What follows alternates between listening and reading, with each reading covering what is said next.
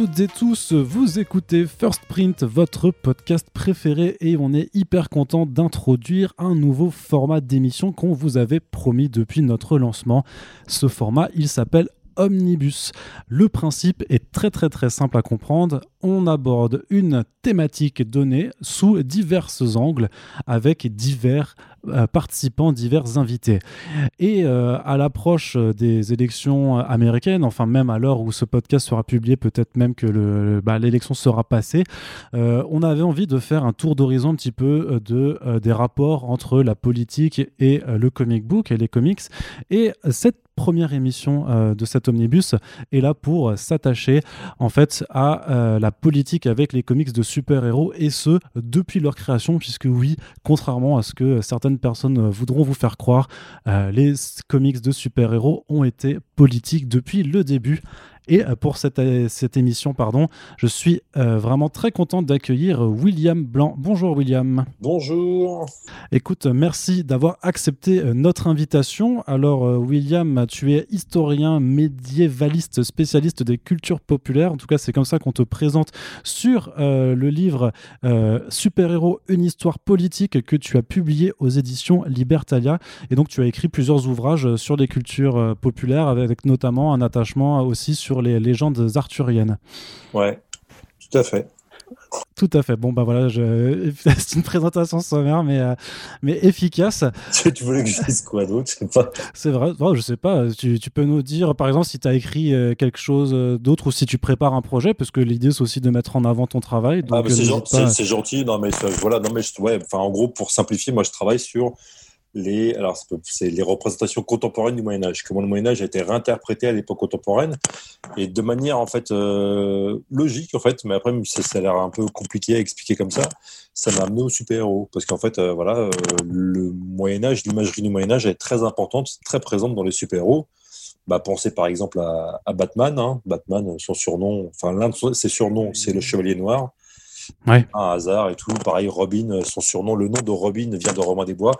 Tout ça, moi, c'est un peu ça qui m'a amené en fait à, à, m'intéresser en tant qu'historien, parce que j'étais fan avant des, aux super-héros. Et puis après, bah, concrètement, bah, j'ai décidé de faire un, de jeter un regard d'historien en fait hein, sur le monde des super-héros. Euh, voilà quoi. Donc, je suis pas le seul à le faire. Hein. Il y a des gens, notamment aux États-Unis, il y a pas mal de gens qui le font en fait. Hein, mais mais euh, en France, on n'est pas nombreux en fait pour l'instant à s'occuper vraiment de, de cette affaire-là. Ce qui est bien dommage. D'accord, merci beaucoup. Et bien entendu, il y aura Corentin avec nous dans cette émission aussi. Oui, bonjour, c'est moi, je suis Corentin, dans cette émission aussi. Bonjour William Blanc. Et on est aussi ravi de t'avoir, euh, Corentin. Alors, j'ai envie de poser une question un petit peu généraliste pour démarrer cette discussion, pour aborder donc euh, la thématique de la politique avec euh, les super-héros mainstream. William, grosso modo, les discours politiques, les idées politisées dans les comics de super-héros, ça existe depuis le tout début?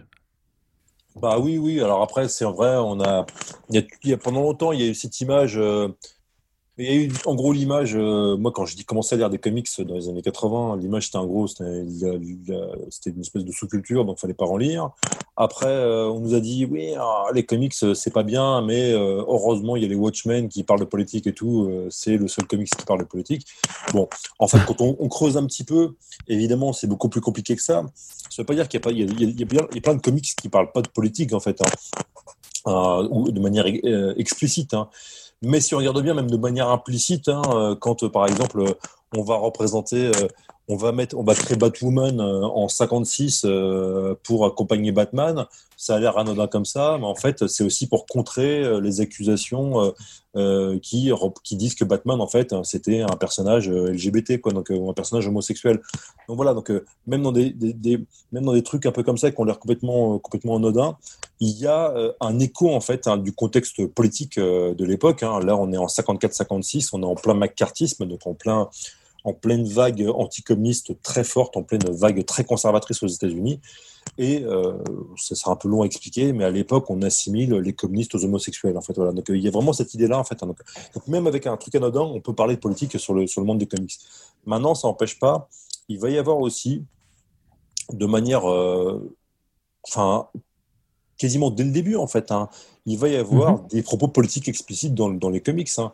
Euh, quand vous allez avoir Jerry Siegel ou Joe Shuster qui vont créer euh, Superman euh, en 38, Bon, la date imprimée, hein, c'est d'Action Comics numéro 1, c'est juin 38.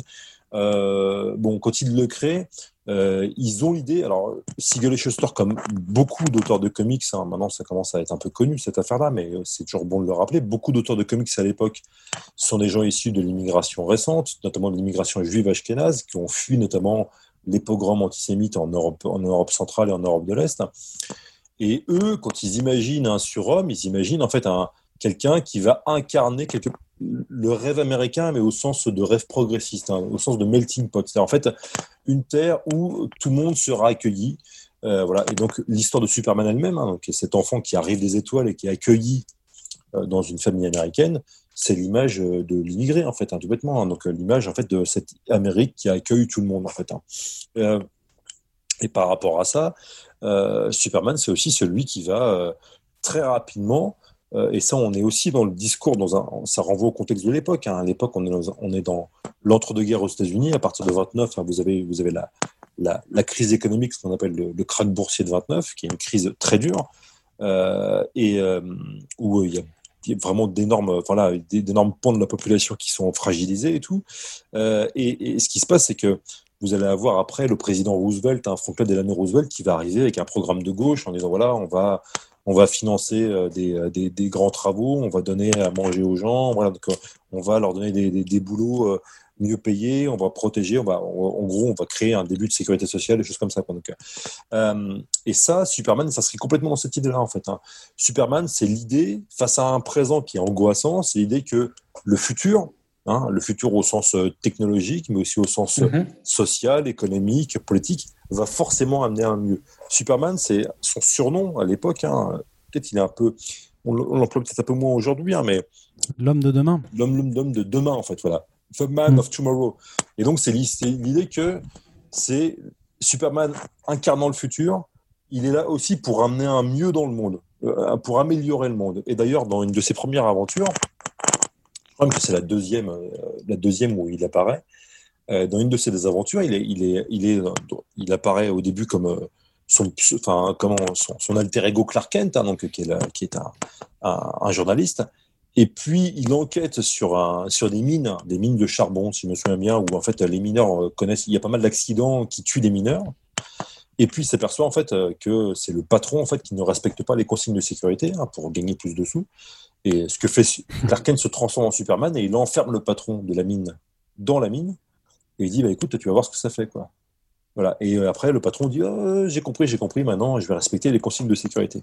Voilà, donc en fait, Superman à l'époque, c'est qu'il Limite, un super délégué syndical. Quoi. Donc, euh, c'est assez, assez, assez, frappant de voir ça. En fait, on est, on est en 38, on est vraiment dans cette espèce de discours très à gauche hein, euh, qu'on va retrouver aussi chez plein d'autres plein d'autres auteurs en fait euh, qui montrent vraiment le super-héros comme une espèce de, de, personnage qui incarne le futur mais un futur un progrès qui va pas seulement être technologique, hein, mais aussi euh, politique, social, euh, économique hein, et aussi racial, parce qu'après, il y a évidemment des discours, dès le début, il y a des discours par rapport au racisme, même si les discours antiracistes dans le super-héros, même si le premier super-héros noir, hein, maintenant, c'est voilà, c'est quand même de notoriété, en fait, c'est donc Black Panther qui apparaît en 66. Dès, dès, dès, dès, le début, il va y avoir en fait des super-héros qui vont, enfin des auteurs à travers leurs super-héros qui vont prendre des positions très nettes par rapport au racisme, en fait. Hein. Même si euh, il n'est pas question au début, parce que l'Amérique étant ce qu'elle est et tout, l'Occident à l'époque étant ce qu'il est et tout, il n'est pas question de montrer des super-héros noirs, mais il y a quand même mm. des, euh, il y, a, il y a une idée. Euh, par exemple, je prends, je pense à Shazam, hein, donc. donc Captain Marvel, hein, donc le premier version d'ici quoi en fait. au début, son, créateur en fait donne à Shazam un, sidekick qui s'appelle Steamboat. Euh, alors, quand on regarde ça aujourd'hui, c'est Steamboat, hein, donc, qui, est un personnage euh, afro-américain. C'est Steamboat, c'est une caricature en fait de noir. Hein. Il est un peu, il est un peu bêta et tout, tout. Mais l'auteur à l'époque, hein, il pensait sincèrement euh, dire voilà, je vais mettre un, je vais mettre un noir comme sidekick parce que ça va montrer en fait que voilà, les Noirs aussi, c'est des citoyens comme les autres. Quoi. Donc après, voilà, c'est voilà, c'est l'époque en fait. Donc il y a c'est le, discours aujourd'hui peut Il y a l'intention, voilà, il y a, l'intention et la façon dont c'est exécuté. Exactement, exactement, exactement. Mais mais même par exemple, moi je pense à il y a il y a une image que j'ai mise dans mon bouquin qui est absolument magnifique euh, où on voit, hum, on voit donc la, première équipe de super-héros, en fait, la, JSA, en fait, donc euh, Society of America, qui est, qui est fondée en, en, 41, euh, qui se réunit autour d'une table ronde. Ça, c'est par hasard, c'est mon, voilà, c'est mon, c'est mon dada, mais en même temps, bon, ah il y a un aspect arthurien qui est assez évident parce qu'à l'époque, le mythe arthurien est très populaire aux États-Unis. Et en fait, le truc, c'est que la JSA, à un moment, apparaît dans une case où euh, il y a à la fois, mais c'est là où c'est intéressant, c'est sur le même plan. Il y a à la fois, il y a à la fois donc les, membres de la JSA, il y a Hawkman, il y a la première, première Green Lantern, il y a Wonder Woman, et il y a plein de citoyens euh, lambda, en fait. Hein, donc il y a un ouvrier, euh, euh, il y a un ouvrier, une infirmière, un soldat, parce qu'on est en 43, donc on est en pleine guerre.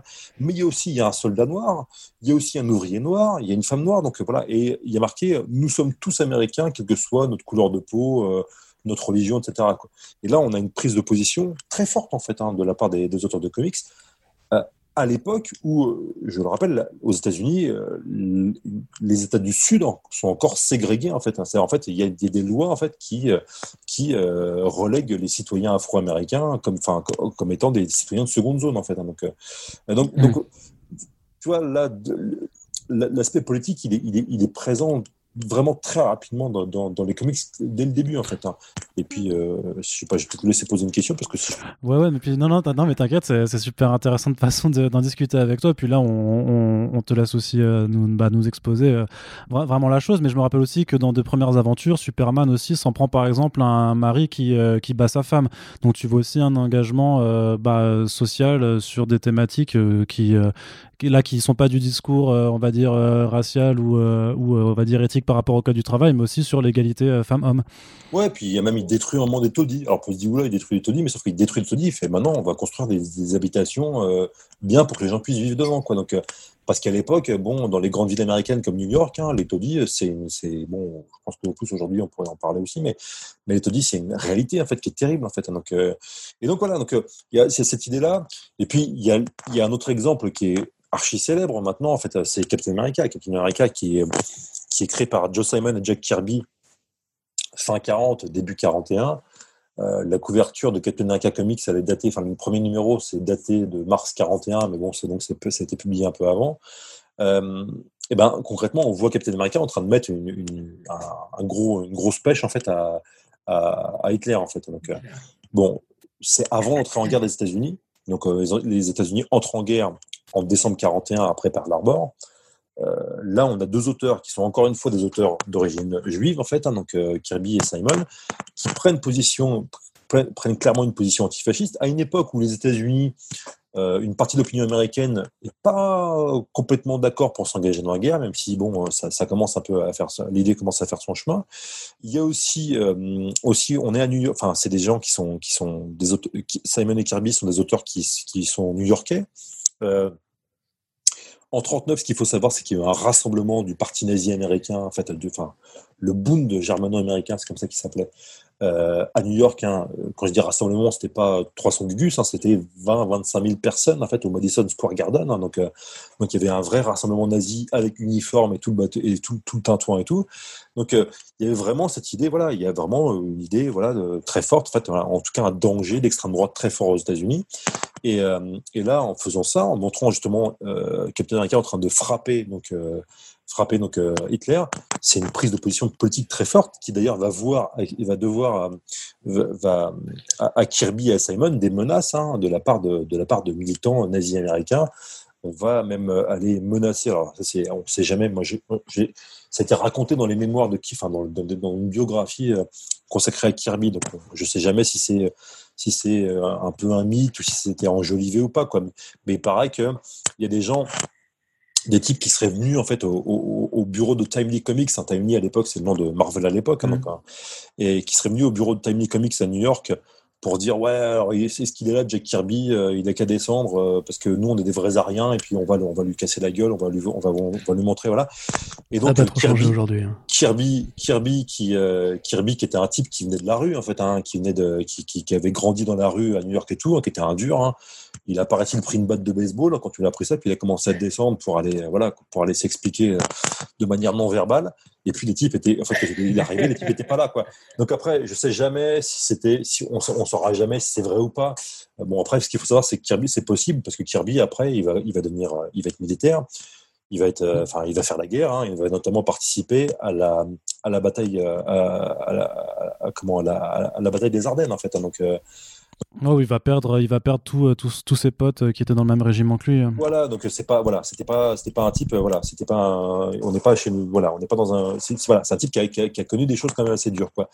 D'ailleurs, on retrouve d'ailleurs ces espèces, de, on retrouve, je crois dans une, je sais plus dans quel, dans les années 60, hein, on retrouve, il y a une image où Captain se lève en pleine nuit en train de faire des cauchemars et il appelle, il appelle, euh, il appelle Bucky, hein, son compagnon, en fait, hein, son copain pendant la guerre euh, et, là, assez nettement, c'est sans doute Kirby qui parle de lui-même et qui parle de ses cauchemars qu'il doit encore faire en fait par rapport à la guerre. En fait, voilà. Donc, euh, voilà, donc mmh. euh, bon, ça c'est, oui, en fait, tout, tout, ça, ça montre bien que dès le début, et puis on parle même pas de Wonder Woman, hein, ça on pourra en parler pendant des heures, où là, Wonder Woman est clairement un comics qui est ouvertement féministe dès le début et qui est pensé comme tel par son créateur William Moulton Marston et, euh, et qui va, ça va même très loin dans le propos politique hein, pour le coup. Hein. Donc ça c'est où on a euh, euh, Moulton Marston, il a tout. Enfin, en plus c'est intéressant parce que Moulton Marston il, il, est un peu hors cadre. Hein. C'est un type et à l'origine euh, c'est pas un, quelqu'un qui vient, il n'est pas originaire de, de, de l'immigration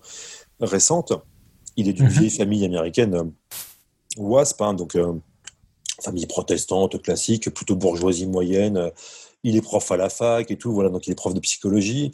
Euh, et, en fait, ce qui se passe, c'est que euh, Moulton Marston a une théorie.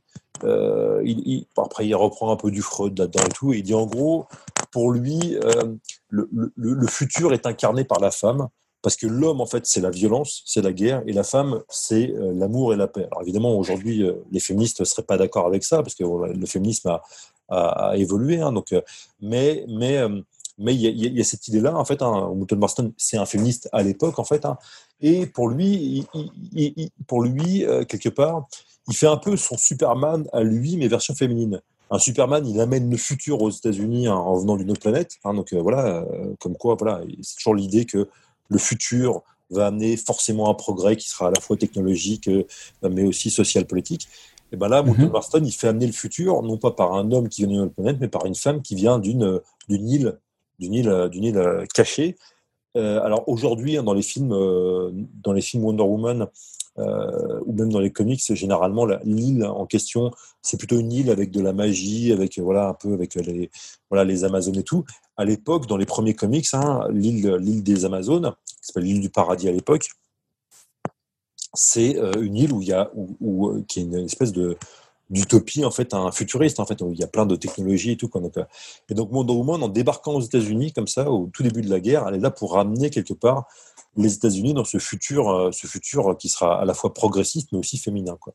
Et c'est-à-dire qu'en fait quand il imagine euh, Paradise Island et le fait que du coup sur une île où il y a que des femmes et que c'est là en fait où tu trouves justement un développement technologique aussi qui est plus abouti que dans le monde des hommes, bah, ça va de pair avec cette idée que, euh, que, la femme est, vraiment le futur, puisque justement sur une île où du coup bah, il n'y a pas eu d'hommes, c'est là en fait que euh, bah, tout est mieux alors. Ouais, c'est un peu ça. Puis en plus, il y, a, l'idée, les, gens qui vont s'opposer à Wonder, Woman, hein, son ennemi principal à l'époque, c'est Mars en fait, hein, c'est le dieu Mars qui en fait on se rend compte qu'il est, il est derrière en fait les, puissances de l'axe hein, comme l'Allemagne ou le Japon ou, euh, l'Italie quoi. Donc euh, il y a vraiment cette idée un peu et même il y a, y y a une, couverture qui est, qui est assez célèbre hein, maintenant c'est Wonder Woman numéro 7 qui date alors ça je, de, de, de, de tête hein, c'est enfin c'est des quêtes de, de 43 à mon avis donc euh, et où on voit il y a marqué il y a marqué Wonder Woman for, sur la couverture c'est Wonder Woman for President Wonder Woman présidente Bon, on n'y est pas encore.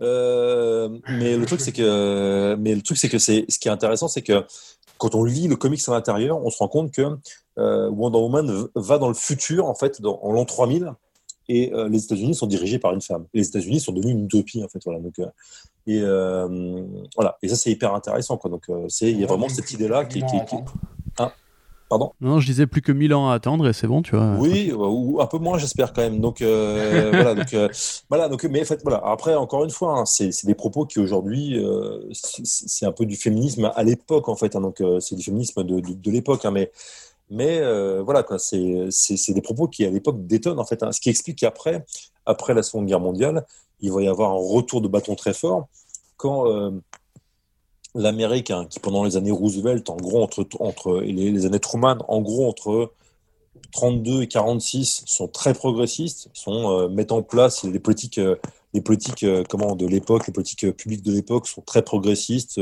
sont presque social-démocrates. Voilà, donc euh, voilà, il y a des programmes d'aide alimentaire et tout. Et quand il va y avoir, il va y avoir un retour de bâton conservateur à partir de 46, notamment suite au début de la guerre froide.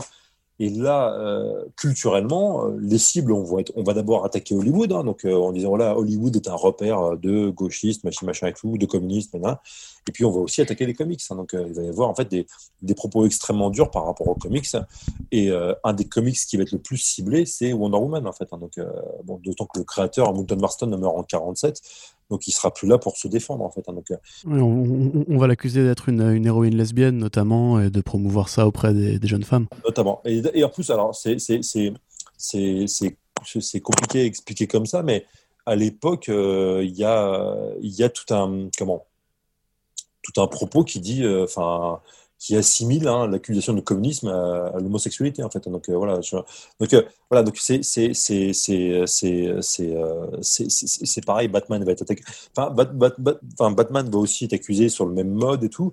Et puis ce qui fait qu'il y a beaucoup de super héros qui vont disparaître hein, dans ces années-là. D'ailleurs, c'est assez marrant parce que par exemple dans Watchmen, hein, donc dans, dans, dans, le comics, et puis aussi on, on le voit d'ailleurs au début du film de Snyder dans le générique de début il y a tout un, tout un, passage en fait qui parle de ça. En fait, on dit voilà, c'est sauf que c'est retranscrit dans l'univers des Watchmen, mais avec la silhouette.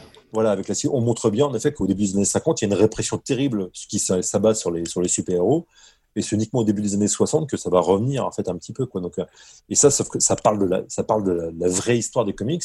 Où en effet, euh, des comics de super-héros, où en fait il y a une espèce de, serrage de vis très très dur. Il y a même une commission d'enquête sénatoriale. En fait, ça va très loin en fait. Hein, donc, euh, euh, par rapport par rapport aux comics, ce qui va pousser les, éditeurs à, adopter ce qu'on appelle le Comics Code, hein, donc le code des comics, en gros, qui est une espèce de système d'autocensure. et puis et puis et puis ça va durer. Ça va durer. Le Comics Code a été adopté, enfin a été, aboli dans les années 2000, hein, mais bon, il n'y a plus grand monde qui le suivait de toute façon. Mais ce que je veux dire par là, c'est que pendant 20 ans, le Comics Code va vraiment mettre les comics sous une chape de plomb. Et puis, quand même, à partir des années 60, notamment avec les éditions Marvel, en fait, hein, ils vont les éditeurs vont commencer à trouver des moyens de contourner ça. Et puis, ça va exploser à partir des années 70 quand il va y avoir de plus en plus de comics underground. Et puis aussi, les, les comics qui vont, enfin, les, magasins de comics, où on va vendre directement les comics euh, à, un public de fans. Ça, c'est un grand changement parce que le Comics Code, en fait, enfin, le Comics Code, c'était une obligation pour pouvoir vendre le, pour avoir la publication en kiosque.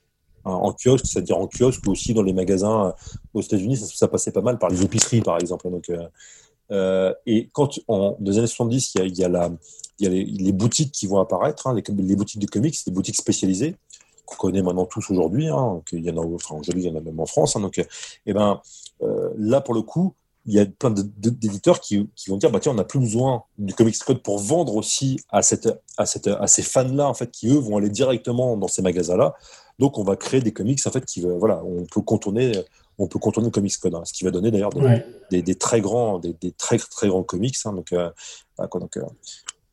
Euh, juste William, du coup on parle du Comics Code, on a été un peu vite.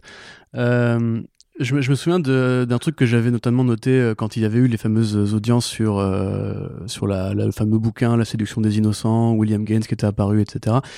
Euh, il y avait aussi dans le Comics Code un truc que beaucoup de gens sous-estiment, c'est aussi la portée ethnique de cette censure-là, qui justement n'aimait pas trop l'idée de mettre des personnages de couleur en avant.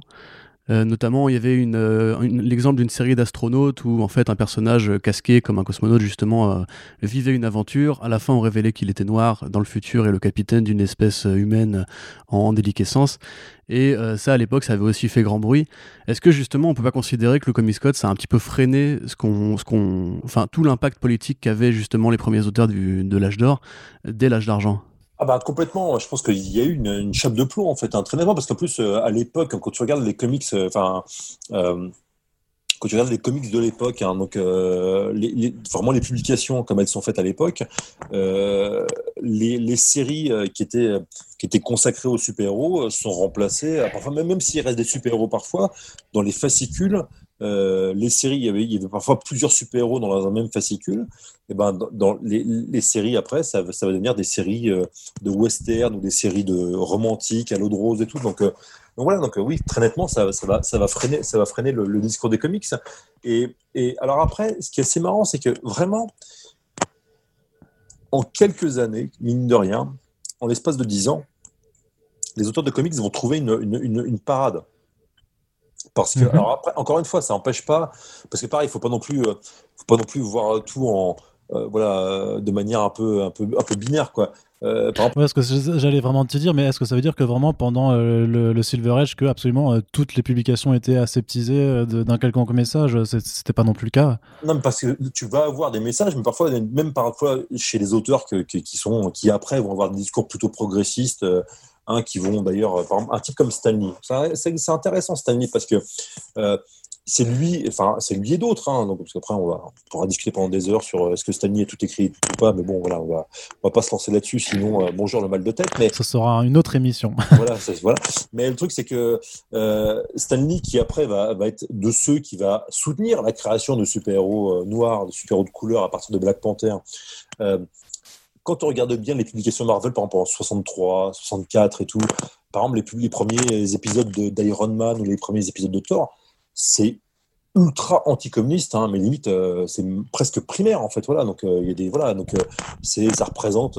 Il y a parfois, je crois que c'est dans un dans une version d'une des premières apparitions de Thor où en fait il affronte une espèce de Che Guevara de pacotille, réfugié dans un château. Voilà, donc voilà. donc il y a plein de trucs comme ça en fait. Hein. C'est pareil quand on voit Iron Man affronter le Mandarin. Le Mandarin, c'est par rapport en fait, voilà, c'est la peur en fait de la Chine communiste. Voilà, donc avec en plus des relents de d'imagerie qui viennent de Fu Manchu qui sont assez, qui sont très nettement racistes. Voilà. Donc, euh, voilà. Donc, c'est, après, ça, l'un n'empêche pas l'autre. Ce que je veux dire, c'est qu'en fait, c'est, les, les, propos des comics, ils sont, ils sont assez complexes en fin de compte. Hein. donc, euh, ça dépend des sujets. Et puis, c'est pareil, au début de la guerre du Vietnam, les comics, enfin, la plupart des, des éditeurs de comics sont soit n'en parlent pas, ce qui est généralement le cas, soit on en parle de manière détournée pour soutenir le Vietnam. Et c'est uniquement au fur et à mesure de la guerre, et au fur et à mesure que le public américain commence à percevoir que, que l'opinion américaine commence à basculer euh, contre la guerre du Vietnam, hein, c'est-à-dire en fait 69, euh, tu vois, 70 en fait, hein, où là en fait les comics aussi prennent position contre où on parle en fait hein, de la guerre. Donc, euh, c'est-à-dire que les éditeurs avaient peur de prendre position auparavant, ou les auteurs voulaient pas non plus s'afficher c'est compliqué. Puis en plus, enfin, je pense que là, après, il faut voir auteur par auteur, mais après, il y a aussi, il faut bien comprendre que les auteurs de comics, un type comme Kirby, prenons un type comme Kirby, Kirby, c'est un vétéran de la, de la Seconde Guerre mondiale.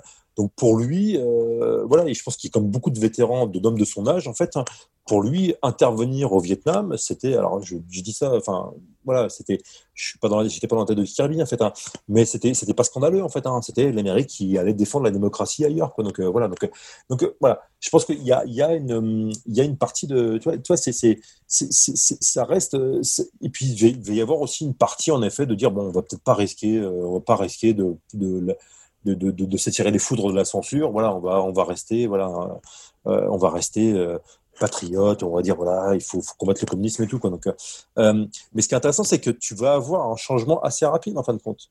Tu vas avoir, en fait, les, auteurs et les éditeurs vont s'adapter assez rapidement, à la fois, je pense, parce que leur opinion va changer, mais aussi parce que tout bêtement, en fait, il, il, vaut bien que leur lectorat change aussi, en fait. Hein. C'est un phénomène assez complexe. Ils vont, vont dire, ils vont, vont pas vendre à, une jeunesse en, 69 qui est majoritairement anti-guerre, ils vont pas leur vendre les exploits de, de Captain America va, va, enfin, et quoi que même en plus, hein, je, je crois qu'une des dernières aventures, on voit Captain America au Vietnam, c'est 68. Tu vois, donc tu vois, c'est c'est euh, c'est pas si euh, je pense que c'est il faut voir au cas par cas à mon avis hein. donc euh, je sais aussi qu'il y avait une, il y avait aussi Daredevil à un moment qui est montré au Vietnam en tout cas de faire une tournée de soutien aux troupes au Vietnam et tout donc donc tu vois c'est il faut voir au cas par cas quoi. donc mais c'est dans, dans ce Daredevil là il faudrait que je retrouve la date hein, pour le coup c'est un c'est un, un flashback parce que c'est un c'est un vétéran noir euh, qui a perdu qui a perdu la vue pendant pendant le pendant en sautant sur une mine. Et, et Daredevil en faisant un spectacle en fait euh, pour soutenir les troupes au Vietnam il voit le type il le type perd la vue en regardant Daredevil. Et puis euh, Matt Murdock le retrouve quelques années plus tard à New York hein, donc voilà. Mais ça c'est voilà c'est encore une fois les comics vont parfois devancer devancer politiquement l'opinion américaine et parfois vont la suivre ou vont exprimer en fin de compte des, des, bouleversements de la société américaine en fait. Hein. Et ça, clairement, le, Vietnam, c'est un moment, c'est un moment phare en fait. Hein. Euh, je pense aussi, euh, il y, a, y, a, y, a, deux cas qui sont intéressants, qui sont deux cas miroirs en plus. Hein. C'est Captain, America et le Punisher. Captain. America, c'est le, il y a, y a tout, euh, il y a notamment la, le, le, run de, de, Secret Empire du premier donc en 74 où il s'aperçoit qu'il y a un complot qui est en train de détruire l'Amérique et puis il remonte peu à peu les responsables du complot, et il finit par trouver le grand coupable qui est dans la Maison Blanche. Voilà, il le mhm. poursuit dans la Maison Blanche, et on voit pas, à un moment, on voit qu'il enlève son masque, hein. il enlève le, masque du type et tout, mais on voit pas, le, le, dessin montre pas euh, le visage du type, et là, Captain, Captain America, horrifié, on voit le visage du type, et dit, non, c'est pas possible, c'est vous, c'est vous. Et en fait, euh, on n'a pas le temps de savoir qui c'est parce que le type se suicide, en fait. Voilà, donc, euh, et en fait, tout le monde comprend à l'époque, et on comprend aujourd'hui assez, assez, facilement en regardant le, contexte, hein, que c'est Nixon en fait. C'est Nixon pendant le Watergate, donc qui a été obligé de démissionner président américain, le seul président, enfin le, oui, non pas le seul, mais en fait euh, pas le seul qui était euh, impeached, mais en fait euh, voilà, c'est, c'est en tout cas il a été forcé à démissionner en 74 hein, pour un scandale, pour un scandale voilà où en fait il écoutait ses, ses, ses, ses adversaires politiques euh, et, en plus, voilà, donc c'est un scandale qui a vraiment remué l'Amérique à l'époque. Et c'est, c'est, ça se retrouve dans les comics, en fait. Hein, où là, oui, c'est, là que le Captain America devient le nomade euh, qui renonce au drapeau américain. Exactement, il dit j'ai plus de pays, en fait. Hein, je ne reconnais plus mon pays. Quoi. Donc c'est, un geste très fort en plus. Hein, donc euh, bon, il va le, il va le retrouver quelques, quelques, quelques numéros après. Mais c'est une manière, je pense, pour les auteurs de comics de l'époque, de marquer le coup en disant il s'est passé quelque chose de grave, quoi, en fait. Voilà. Donc, euh, et, euh, et, je pense un autre. Donc l'autre. Alors c'est intéressant parce que Captain, Captain c'est un vétéran de la, guerre du la guerre de la, guerre de, la Seconde Guerre mondiale. Et il y a un autre type de vétéran. Donc là, c'est plutôt le vétéran positif. Hein. C'est le vétéran qui a lutté pour la démocratie, voilà, qui a, qui a, chassé les nazis, etc. Et tout. Voilà. Et il y a le vétéran, on va dire, de la guerre maudite, hein, de la guerre mauvaise, en fait, la guerre que non seulement l'Amérique a perdue, mais que qui, qui a vite apparu comme une guerre en fait qui a été menée pour de mauvaises raisons. Donc c'est la guerre du Vietnam et le mauvais vétéran c'est le Punisher hein, donc, qui apparaît en 74. Au début comme un super vilain d'ailleurs, hein, il tente de tuer Spider-Man et, euh, et, en fait il s'aperçoit en fait c'est un type qui revient du Vietnam et qui pète un plomb en disant voilà moi je suis là pour nettoyer la racaille quoi en fait la racaille étant évidemment les criminels et les criminels hein, dans l'esprit de l'époque euh, c'est évidemment les, euh, les minorités noires ou latinos qui, qui, euh, qui peuplent les, grandes villes. Et, tout au long des années 80-90, le Punisher, et même aux années 2000, en fait, le Punisher va avoir un parcours qui, qui fait écho en fait, à, à, toute cette Amérique conservatrice qui dit en gros il y a trop de crimes dans les villes et la seule manière de régler le crime, c'est un coup de gros flingue. Quoi. Donc, euh, ouais, mais c'est amusant d'ailleurs que tu dis ça, William, parce que Enfin, on sait qu'aujourd'hui, le, symbole du Punisher, notamment euh, suite au film American Sniper de, de, Clint Eastwood, dans lequel euh, le sniper qui a représenté est un fan du Punisher, et c'est voilà Chris Kyle, et Chris Kyle lui-même est devenu une sorte d'icône pour l'Amérique de droite, euh, pro-invasion de l'Afghanistan, on va dire.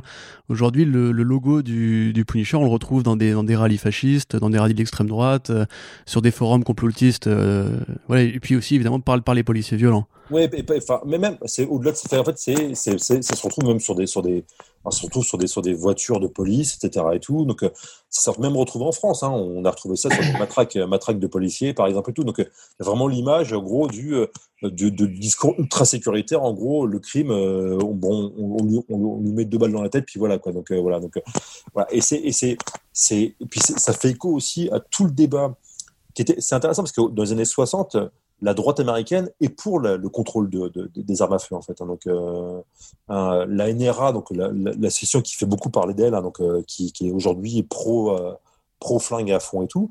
La NRA dans les années 60 dit non, il faut, il faut limiter le port d'armes. Et ceux qui disent nous on veut des armes à feu, ce sont plutôt les militants afro-américains comme les Black Panthers en disant on veut des armes à feu pour pouvoir se défendre contre les violences policières. Hmm. Et dans les années 70, tu as un bouleversement complet du discours où en fait, d'un côté, en gros, les militants afro-américains disent non, mais en fait, voilà, on va se calmer sur les armes à feu. Mais par contre, de l'autre côté, il y a toute une, il y a toute une frange de l'Amérique blanche, notamment enfin, très conservatrice euh, et généralement assez aisée, qui dit en gros les villes, l'intérieur des villes, hein, vous savez, généralement aux États-Unis, les, les, gens aisés habitent, habitent, habitent, dans, les, dans les banlieues, en fait, hein, ce qu'on appelle les suburbs. Et vraiment, les centres-villes sont justement peuplés par des gens qui n'ont pas beaucoup de sous, donc euh, dans des appartements et tout. Et donc, ces gens-là disent, les gens des suburbs ils disent Oula, on a peur de, de, de, de, centre-ville, il y a plein de criminels et tout, donc il faut s'armer pour résister contre les criminels. Et c'est à la fin des années 70 où on a cette espèce de politisation du discours, en gros, qui dit voilà, il faut de moins en moins limiter le port d'armes, en fait. Qui est aujourd'hui devenu un discours voilà, qui pose évidemment beaucoup de problèmes avec tous les types qui se baladent avec des flingues aux États-Unis qui font des carnages. Quoi. Donc, euh, le truc, c'est Mais pourtant, euh, oui, enfin, vas-y, finis. Ouais, juste le Punisher, il accompagne ça, en fait. Le Punisher, le, la transformation du Punisher en super-héros accompagne ce discours, en fait.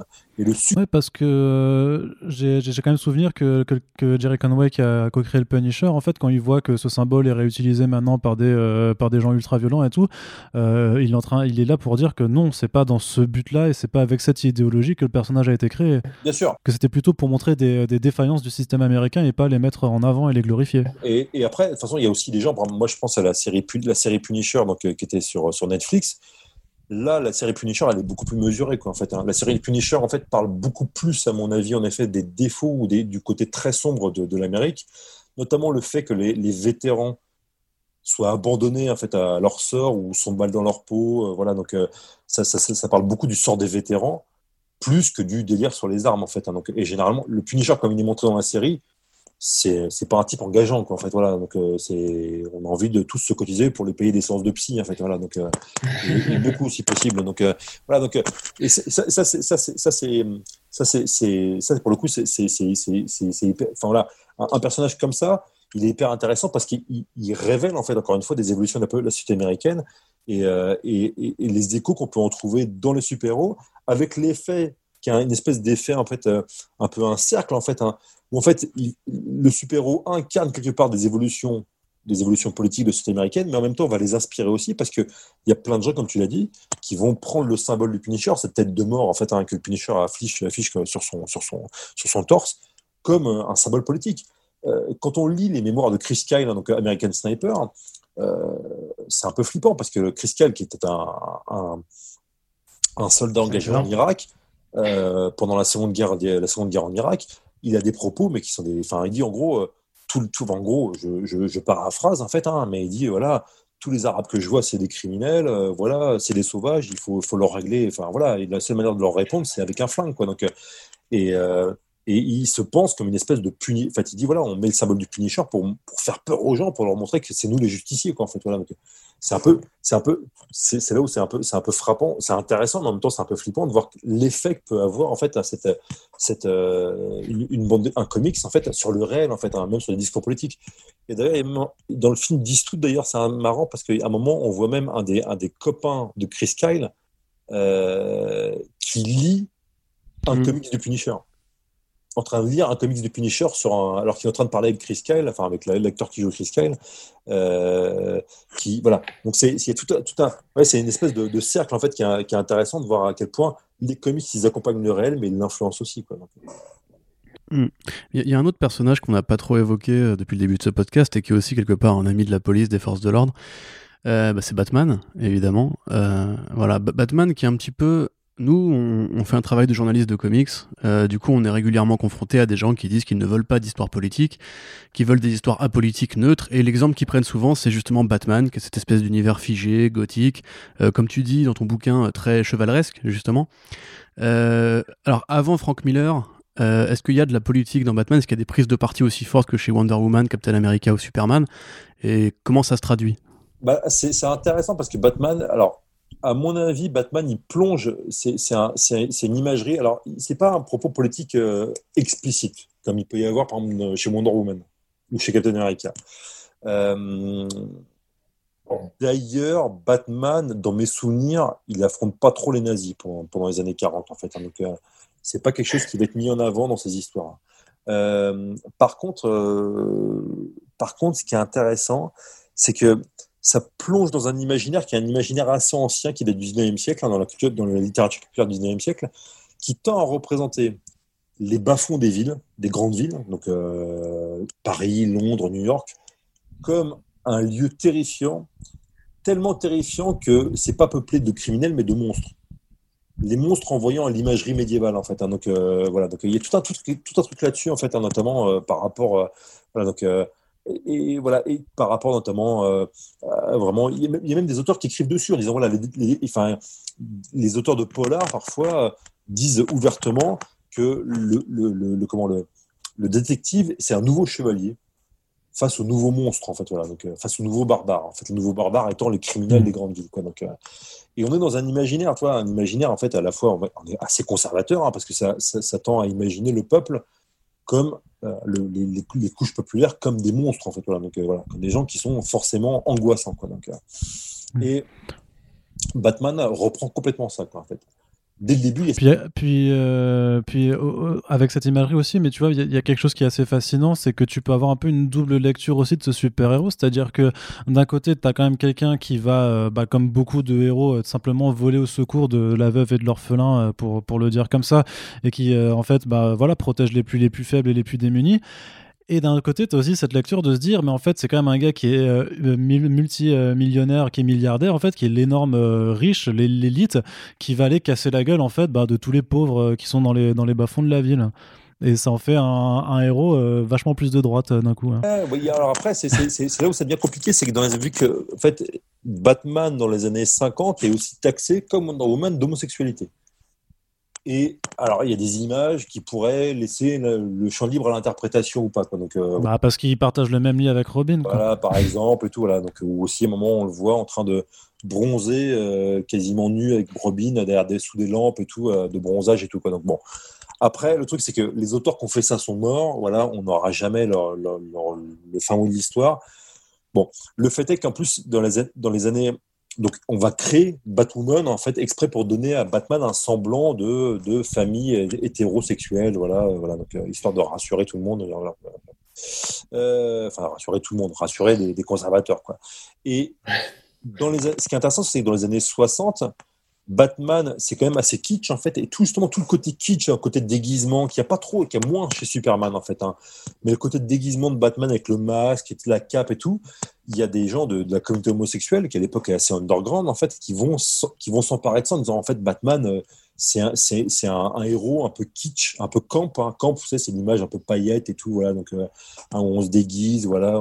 Euh, et, euh, et donc, ils vont faire un héros un peu, un peu queer, en fait, un peu, un peu, voilà, un héros du déguisement, de, de voilà.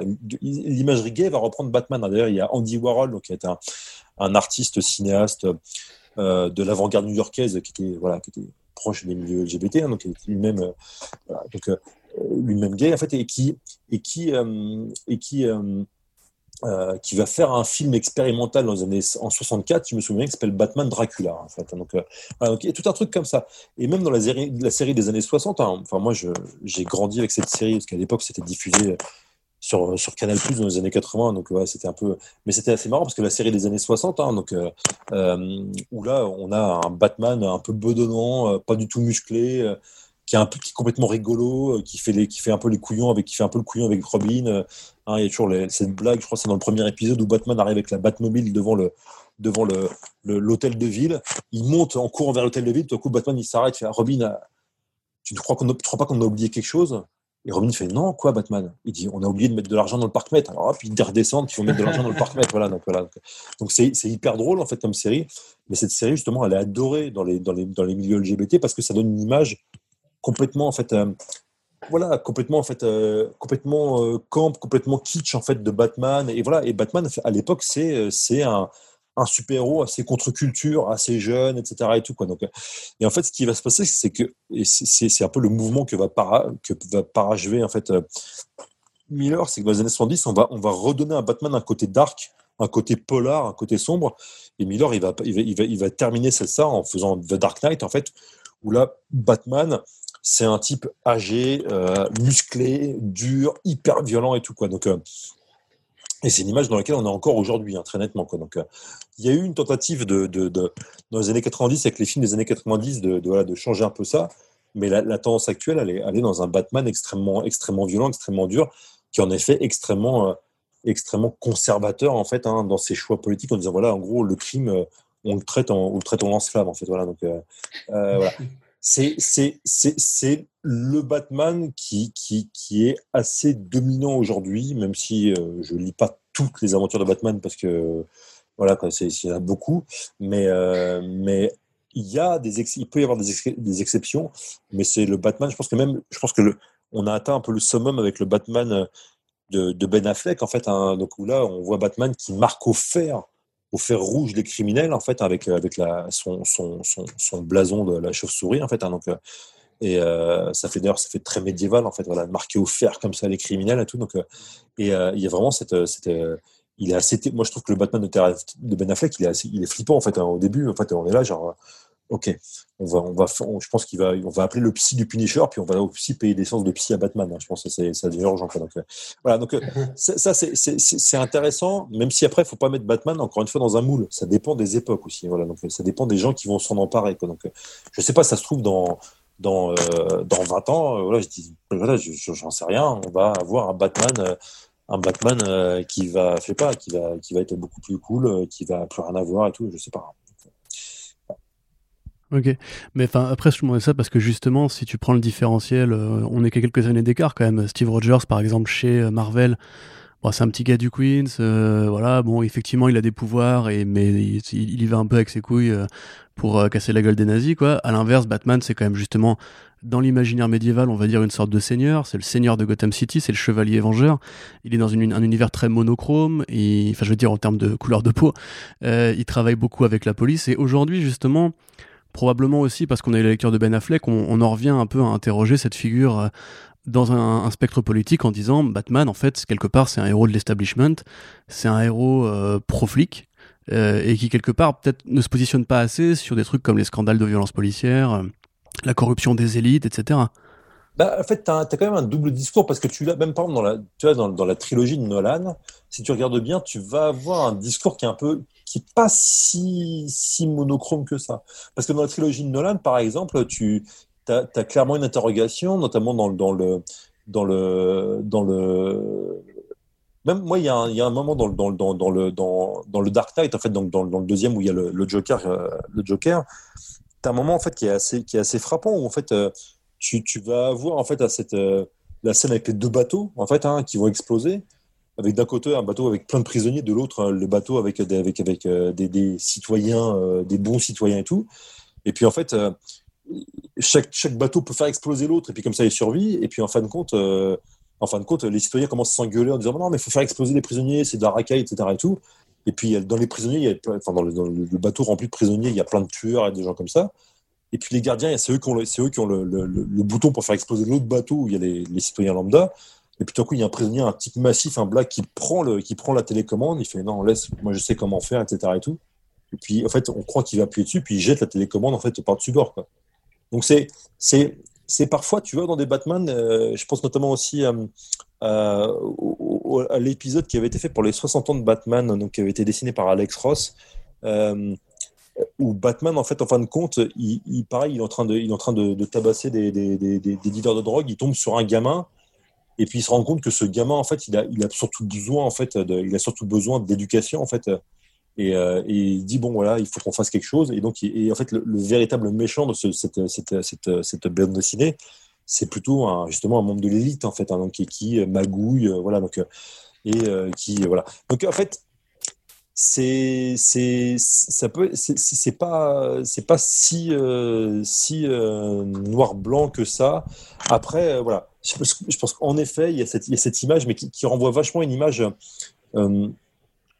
c'est vraiment clairement l'Amérique a un problème avec ses, grands centres urbains.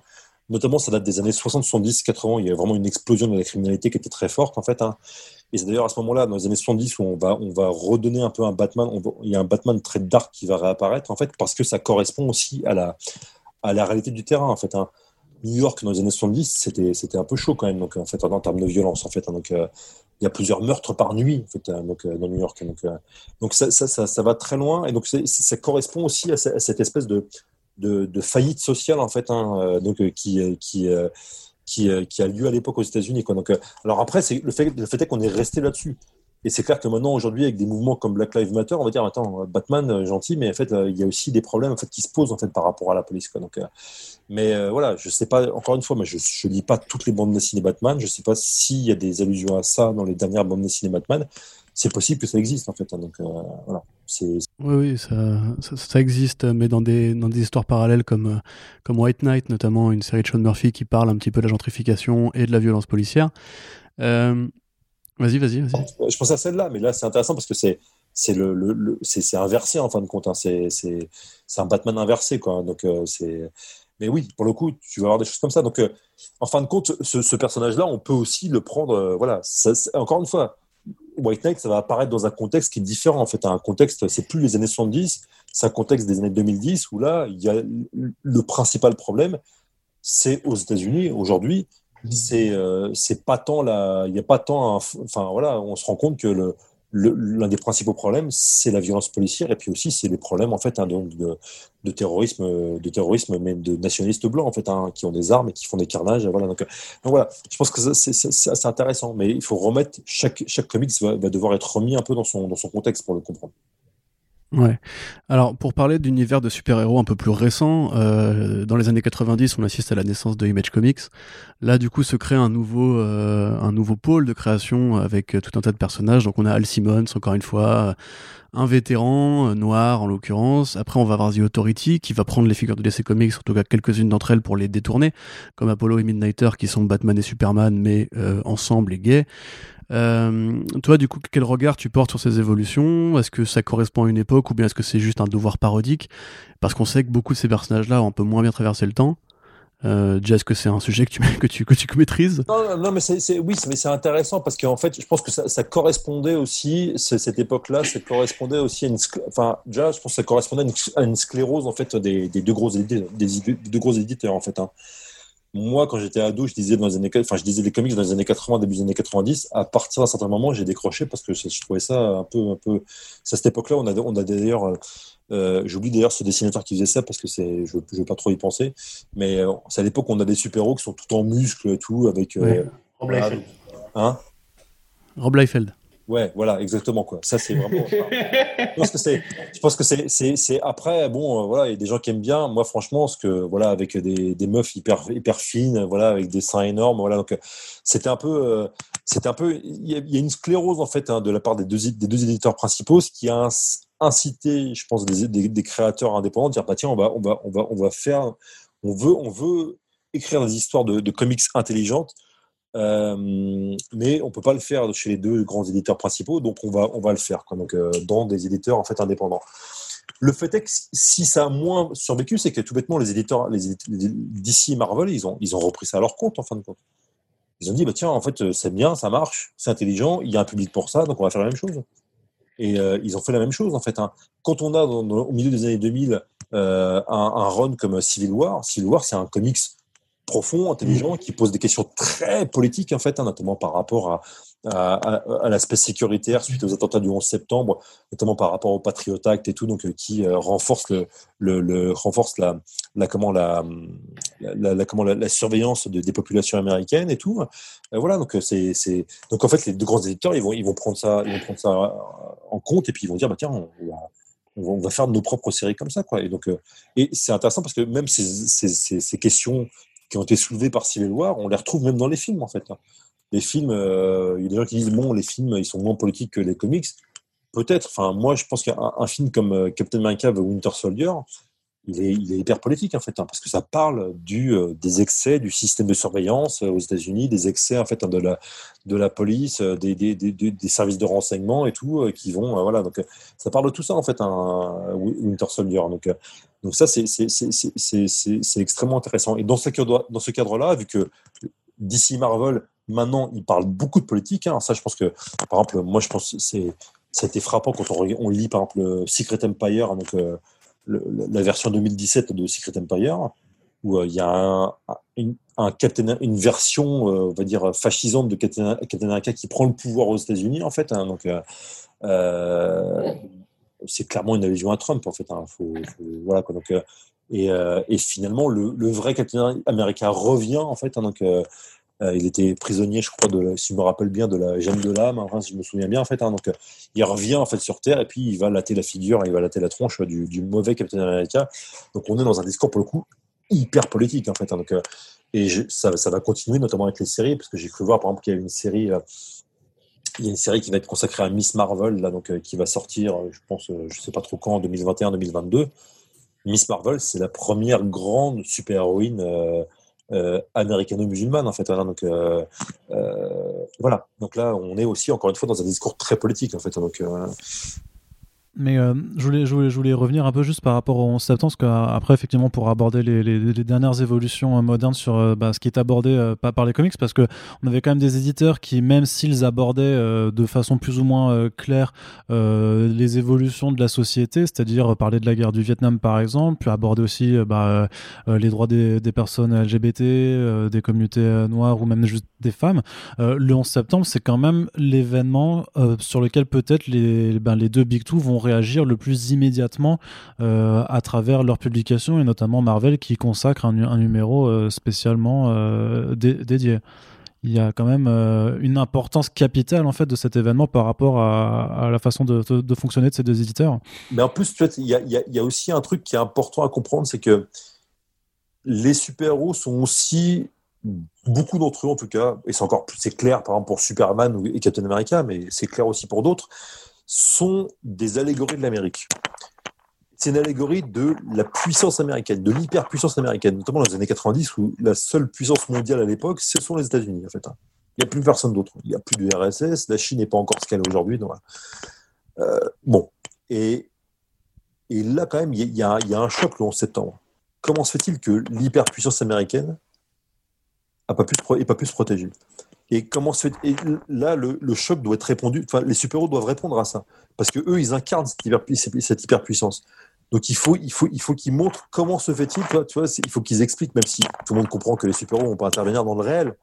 Tu vois, mais c'est aussi une manière de dire, d'essayer d'expliquer au public, d'essayer de comprendre en fait ce qui s'est passé, quoi, et de mettre ça en fait en disant voilà, l'Amérique, donc incarnée par les super-héros, voilà, donc où les super-héros incarnant l'Amérique n'ont pas pu réagir en fait, voilà. Et donc, on, essaie de, faire avec ce traumatisme-là. La manière la plus intéressante, c'est, je pense, il y a DC qui va faire un numéro qui est assez, la couverture est assez géniale, qui est dessiné par Alex Ross, moi, j'aime beaucoup Alex Ross, donc euh, voilà, donc euh, c'est. Ouais, comme beaucoup, oui. voilà, c'est peut-être, je sais pas, voilà, il y a des gens, quelqu'un m'a dit que c'est un peu mon côté vieux con, je sais pas, peut-être, mais. voilà. Non, c'est juste que tu as un peu de goût quand même, voilà. voilà, c'est gentil, merci, voilà. Non, mais voilà, en plus, moi, bah, c'est vrai qu'Alex Ross, c'est assez classique comme, dessin, mais c'est en même temps, c'est un dessin magnifique, hein, donc, euh, enfin, Alex Ross, en plus, il se, il se place dans un, dans un, tout un, toute une, comment, toute une tradition de grands illustrateurs américains qui commence au 19e siècle, en fait. Hein, donc, euh, mais cette image qui est magnifique, où on voit Superman avec Crypto, on le voit de dos, en fait. Hein, donc, euh, et on voit, il est, il est une espèce d'affiche où on voit beaucoup plus grand que lui, des personnages dessinés beaucoup plus grands que lui, mais ces personnages-là, c'est un pompier, une infirmière, un policier, euh, un, un, médecin, un ouvrier, voilà. Donc, et en gros, et Superman, il est en train de regarder, hein, il est en contre-plongée, il regarde ces personnages, il est, tout petit face à eux, il les regarde, il se regarde, porte vers le haut, et on voit juste une bulle, il y a marqué waouh, comme ça. Et c'est manière de dire, en fin de compte, les vrais super-héros, ce sont les gens ordinaires. Quoi. Donc, euh, c'est assez génial comme image, en fait. Et c'est une manière, en fait, pour le genre, en fait, de, de, de, de faire avec ce traumatisme-là, quoi. Donc, avec le traumatisme du 11 septembre.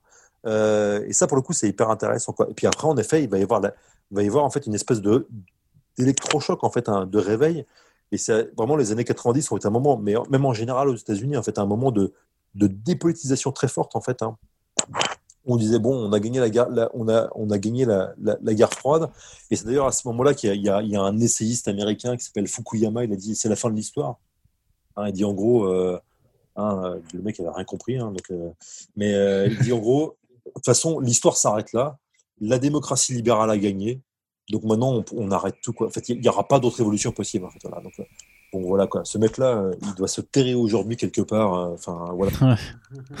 enfin, il est, il est, enfin, bon, c'était, c'était, bon, moi j'ai lu son, son essai, c'est ridicule, c'est débile. Enfin, bon, bref, c'est, c'est vraiment, c'était, c'est ce mec-là, je crois, je ne sais plus à quelle université américaine il était, mais bon, c'était honteux, quoi. Mais on est dans cet imaginaire-là, dans les années 90. En mmh. gros, quoi. Et, les comics des années 90, hein, les comics de Liefeld, ça, ça, ça, évoque ça en fin de compte. Il n'y a plus rien à dire en fait. Il y, a, juste à montrer des gros mecs balèzes et voilà, avec des gros flingues. Quoi, donc, et à partir des années 2001, il y a, là, le, monde se rappelle, l'histoire se rappelle euh, aux États-Unis en disant en fait, vous savez que voilà, il y a des trucs qui se passent. en fait, voilà, et là, en fait, voilà, retour de l'histoire, retour d'une et donc forcément retour de la politique en disant voilà, comment est-ce qu'on va faire en fait maintenant dans ce monde-là qui est complexe en fin de compte. Et, les comics se réveillent en fait en même temps qu'une partie de l'opinion américaine. Alors parfois ils se réveillent en disant voilà, il faut en bombarder l'Irak, oups, voilà euh, et, euh, euh, et puis après bah ça va, c'est l'évolution voilà depuis 20 ans en fait hein, les États-Unis se, voilà essaient de, comprendre ce qui s'est passé et essaient aussi de trouver un nouveau modèle et d'ailleurs, dans les élections américaines en cours, en fait, c'est ça le, cœur du, propos, en fait. Hein. C'est quoi le modèle? Est-ce que le modèle, c'est le modèle en cours depuis les années Reagan, en disant, voilà, on est juste là pour faire de l'argent, et puis en gros, concrètement, vive Wall Street et tout, et puis c'est formidable? Ou est-ce que l'Amérique, c'est autre chose? Mais c'est une dichotomie qui se pose aussi pour les BD de super-héros, justement. On pense à à Marvel qui avait essayé d'instaurer un, vent de diversité ethnique et sexuelle avec euh, la période All New, qui finalement s'est pris un retour de bâton parce que justement les lecteurs de droite conservateurs euh, euh craignaient que ces personnages-là ne remplacent les personnages originaux.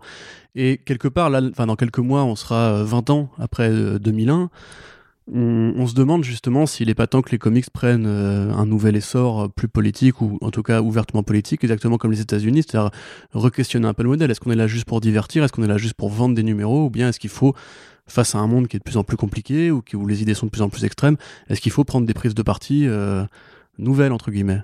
Après, moi, j'ai eu la chance, j'ai jamais publié l'interview parce que j'ai jamais pu trouver quelqu'un qui voulait, qui voulait les publier, mais j'avais la chance d'avoir, d'avoir, comment, d'avoir interviewé Chris Claremont, en fait, qui était venu à Paris. Euh, il était venu au musée d'art et d'histoire du judaïsme euh, pour parler notamment de, l'expo. Euh, il y avait une expo là-bas sur le, voilà, la, Shoah dans la BD. Et, Claremont était un type, moi, vraiment, c'était leçon d'humilité. Le mec était hyper gentil. Voilà, donc c'était. Voilà, et, et je lui en fait, voilà, je lui disais pareil, je lui disais, mais en fait, vous essayez, vous essayez de dire quoi, en fait, dans vos histoires des X-Men, etc. Et tout. Et on peut pas nier que les X-Men, ce soit pas une, un run politique en fait. Hein. Les X-Men de Claremont, c'est hyper politique en fait. Hein. Il y a plein d'allusions à la politique, à la Shoah, voilà, donc, euh, euh, aux, discriminations et tout. Et Claremont, il m'a dit, mais vous savez en fait, euh, mon, but quand même, hein, le but principal que j'avais chaque mois, c'était de dire, c'était de, faire que les gens, une fois qu'ils aient terminé le comic, se disent, hum, j'ai absolument envie d'acheter la suite. Donc, tu vois, je pense que, à mon avis, euh, les, comics, c'est une culture, en fait. C'est un, médium, en fait, qui est là aussi pour. Euh, enfin, c'est un médium qui est là pour faire, pour vendre, en fait, hein, pour être lu, c'est un médium populaire et tout. Donc, ça doit rester un truc divertissant, en fait. Ça n'empêche pas de poser des questions politiques, en fait. Hein. Mais après, euh, j'ai. Et ça, après, c'est normal parce que là, les États-Unis sont dans un. Ils sont dans un, dans un, dans un moment très compliqué où on a vraiment, là pour le coup, euh, il y a, y a, y a d'un côté une partie de, la, de plus en plus euh, minoritaire, en fait, une partie de l'opinion américaine qui veut pas du tout bouger, qui dit voilà, on se, on se, on se, on s'arc-boute sur nos privilèges, voilà, tout, que ce soit la, les, élites, en fait, que ce soit les, les blancs, même s'il y a beaucoup de blancs pauvres en fait hein, qui souffrent beaucoup, ou alors évidemment les élites, les élites économiques et tout qui représentent complètement Trump en fait voilà donc hein, et qui disent voilà on veut surtout pas bouger toucher nos privilèges. Et puis de l'autre côté des gens qui il y a plus en plus de gens qui demandent de changer du changement en fait voilà. Et et, par rapport à ça, il y a de plus en plus de demandes que la culture populaire soit en fait un, outil pour justement voilà aller dans ce sens-là. Après, euh, bon, la culture, enfin voilà, je pense que c'est légitime aussi de dire bon bah voilà, euh, face à une actualité compliquée, c'est bien aussi de temps en temps de regarder une série de comics ou de regarder, euh, de lire des comics où en fait en fin de compte on s'amuse aussi quoi. Là, on est juste là pour voilà pour voir des types et des nanas en, pyjama, voilà, donc euh, qui euh, vont latter la gueule à un monstre. En fait, hein. ça c'est pas illégitime. Mais comme tu dis, est-ce que les deux sont incompatibles? Bah oui, complètement, complètement, parce que ça, l'un n'empêche pas l'autre en fait. Je pense que même c'est dix fois plus fort. C'est dix fois plus fort quand euh, une, une, série populaire, en fait, un, un, run de comics populaire, euh, va pouvoir dire quelque chose de profond tout en étant hyper engageante en fait voilà donc euh, et en étant voilà enfin tu vois je dire enfin moi je comment enfin pour prendre un exemple qui n'est pas des comics mais qui est de la BD aussi hein, Astérix qu'on dit Astérix on peut lire Astérix sur plusieurs niveaux hein. Il y a d'un côté on peut lire Astérix en étant gamin 10 ans en disant là c'est trop drôle c'est marrant et tout ah lui a mis une grosse baffe au romain et tout voilà donc et puis quand on lit parfois des, des albums d'Astérix hein, je pense par exemple à Obélix et compagnie et tout, des choses comme ça et tout, ou, euh, ou euh, évidemment, euh, ou enfin le cadeau de César par exemple, hein, donc ouais, le cadeau de César, ou je, je dis un autre en fait. Hein. et ben le truc c'est que c'est des albums hyper politiques en fait. Ils parlent mmh. ouvertement de politique. Et je pense qu'il y, y, a plein de comics qui le font, qui le font très bien et plein de films en fait qui le font très bien. Donc c'est pas, c'est après après ce qui est intéressant, c'est de voir aussi que les les les les comics s'occupent une telle place dans l'imaginaire américain qu'une partie de l'opinion, une partie du lectorat demande à ce que les comics soient ouvertement politiques. Quoi. C'est ça qui est intéressant. Quoi. C'est que je trouve que ça, ça, ça pour le coup, c'est hyper instructif parce qu'il y a quand même une demande que la, culture populaire, en fait, cette culture populaire-là exprime en fait quelque chose, quelque chose par rapport à la société américaine. Quoi. Et, euh, et, ça, pour le coup, à mon avis, ça, c'est à la fois, ça exprime à la fois euh, les évolutions de la société américaine, mais ça exprime aussi euh, une, comment, une frustration politique. En fait, les, gens, le système américain étant assez grippé, hein, en fait, voilà, donc il est contrôlé par une minorité assez nettement. Et eh ben, il y a une partie des gens en fait qui voudraient du changement et un changement qui n'arrive pas ou qui tarde à, arriver, qui disent on peut pas l'exprimer, on peut pas, on peut pas, on peut pas élire des gens qui correspondent à nous donc on va quelque part se défouler dans les comics. Tu vois ce que je veux dire? Donc euh, c'est se défouler n'étant pas un, bon terme en fait, hein, mais en tout cas on va, on va exprimer cette frustration dans les comics et on veut que les comics expriment cette frustration politique. Mais pourtant, euh, dans, dans, dans, ce que tu, dans ce que tu dis, moi, en tout cas, l'impression que j'avais eu un peu comme, comme l'expliquait Corentin avant, c'était que justement, quand les éditeurs, en tout cas les deux Big Two, avaient essayé justement d'apporter ces changements, ça s'était euh, quelque part fait de, façon trop brusque. Et puis, tu peux pas forcément nier aussi que parfois, tu as, des comics récemment écrits où euh, tu as l'impression quand même, de, quand tu les lis, en fait, que tu es plus réellement en train de lire, en fait, juste le message que son auteur ou son autrice essaye de faire passer plutôt que euh, ce que raconte euh, le, personnage vraiment dans l'histoire et que ça du coup ça ça te sort un petit peu de, la lecture du coup est-ce qu'il y a aussi euh, on va dire entre guillemets et très gros guillemets une bonne façon en fait de faire passer tes messages dans tes histoires? Est-ce que parce que certains voudraient en fait que les, messages que tu puisses faire passer c'est ceux que tu n'arrives pas à déceler comme ça t'as pas l'impression de d'être perturbé par ta lecture moi après après là je suis, suis pas auteur de comics donc c'est même pas à moi de juger. Enfin, c'est pas moi de là-dessus. En fait, voilà. Donc, euh, moi, je, sais que j'ai besoin, je peux avoir besoin d'être deux, en fait. Tu vois. J'ai besoin, en fait, euh, j'ai besoin à la fois d'un, tu vois, mais même le, truc, c'est que c'est, prenons par exemple euh, Endgame, donc donc Avenger Endgame. Alors, attention, je vais spoiler la fin. Donc voilà, si. Je... je crois que ça va. Le, si le monde entier ne l'a pas vu en 2020, il le fera pendant le reconfinement. voilà, donc euh, bon. Mais le truc, c'est que Endgame, ce qui est intéressant, c'est qu'il y a je pense que moi, la fin que j'ai, il y a une fin que je trouve extraordinaire, qui, est déjà une fin qu'on aperçoit dans les comics, ça si, c'est la fin de Captain America. Captain America, qui est un type qui, qui, euh, c'est en plus, c'est une fin très courageuse, je trouve. Hein. C'est enfin, ils tuent leur personnage, ils le tuent pas parce que Steve Rogers retourne dans le passé, en fait, hein, et il le laisse mourir, quoi. Ouais. et, à la vie qu'il a toujours rêvé d'avoir, en fait, avec, avec, avec la femme qu'il aimait, quoi. Donc, et et, et qui le remplace? C'est Sam Wilson. Mm. Et donc là, on a vraiment l'image de la vieille Amérique qui laisse le, qui, qui, qui, pour le coup, pas comme dans la réalité où la, vieille Amérique blanche euh, s'accroche au pouvoir. Non, non, voilà, Là, on a la vieille Amérique qui dit en gros, voilà, j'ai fait mon temps, j'ai fait ce que j'avais à faire. Maintenant, Sam, donc Sam Wilson, afro-américain, c'est à toi, c'est toi qui prends le bouclier. Et on a une possession de pouvoir en fait qui est extrêmement belle. Alors on, peut voir ça d'un côté humain, c'est hyper beau. D'un côté narratif, moi j'ai trouvé ça génial. Mais il y a aussi un côté politique derrière ça. Tu vois, c'est là où c'est. Et en fin de compte, euh, tu vois, donc, euh, et puis c'est pas et c'est pas dit explicitement en disant en fait, euh, on est en train de vous expliquer en fait la transition actuelle que connaît l'Amérique, hein, parce que l'Amérique actuellement, aujourd'hui, on est quasiment, enfin là, les, les projections démographiques disent que d'ici, alors je, je, dis ça de tête, hein, 30, 40 ans, l'Amérique sera multiraciale complètement. En fait, les Blancs ne seront plus la majorité des, États-Unis. Et tu vois, c'est, sauf que, évidemment, pour certains Blancs, pour, en gros, pour les gens qui votent Trump, c'est une catastrophe. Hein, ils sont angoissés par rapport à ça au possible. Mais pour une grande partie de la jeunesse, en fait, ils disent bon voilà, c'est comme ça que la, nouvelle Amérique, ça va être ça quoi. Donc, euh, et là, ce film-là, ce qu'il exprime, c'est ça quoi.